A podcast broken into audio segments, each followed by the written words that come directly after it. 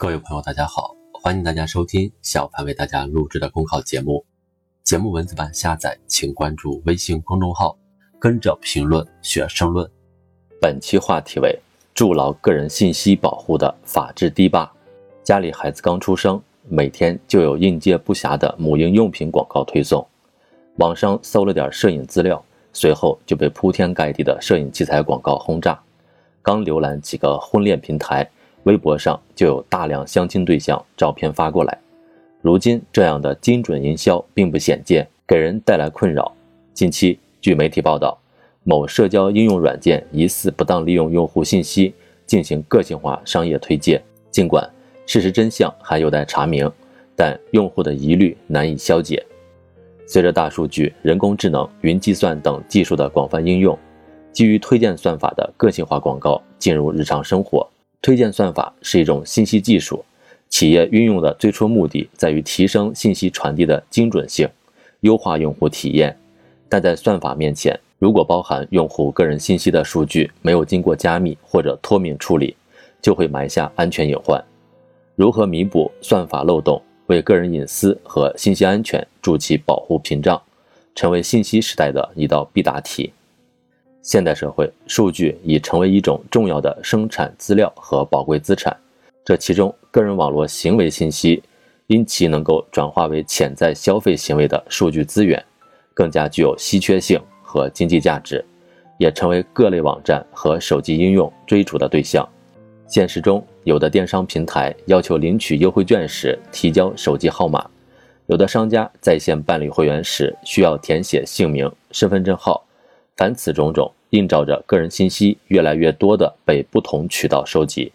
近年来，随着网络安全法、电子商务法的出台，在收集数据时，各类网站和应用程序一般会与用户在线签订服务协议。但正如技术专家所说，面对合规要求和监管压力，平台收集用户信息的方式变得越来越隐蔽。相较于传统的姓名、住址、电话号码等个人信息，诸如浏览痕迹等用户信息的收集行为不易被察觉，某种程度上仍处于监管的灰色地带。习近平总书记指出，依法治理是最可靠、最稳定的治理。强化大数据时代的个人信息保护，从根本上还是要运用法治思维和法治方式。针对数据运用、隐私和个人信息保护等问题，不久前出台的民法典开出了良方，在保护原则上。民法典规定，企业对涉及个人信息的数据收集应取得明确同意，同时遵循合法、正当、必要的原则。在保护范围上，不仅传统意义上的个人信息悉数得到保护，而且不愿为他人知晓的私密活动和私密信息也被包含在隐私范畴之内，从而使搜索信息、浏览数据等被纳入隐私权的保护范围。在保护措施上，民法典以反向列举的方式规定了处理隐私和个人信息的禁止性行为，包括不得非法收集、使用、加工、传输他人个人信息，不得非法买卖、提供或者公开他人个人信息，不得处理他人的隐私信息等，为信息技术涉足人类生活场景划定了合规底线。在利益平衡上，民法典设计了平衡个人信息保护与信息利用的范畴。在加强对隐私和个人信息保护的基础上，对那些为公共利益或者在其他合理必要限度内的使用提供了支持。法律的生命在于实施，颁布民法典，让个人信息保护实现有法可依，是依法的重要一步。未来还要通过司法实践，真正的实现个人信息保护的有法必依。相关部门应该根据经济社会发展状况。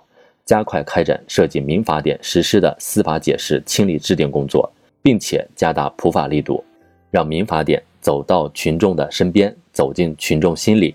同时，各级司法机关要深入学习领会民法典新规定、新概念、新精神，提高运用民法典维护人民权益、化解矛盾纠纷、促进社会和谐稳定的能力和水平，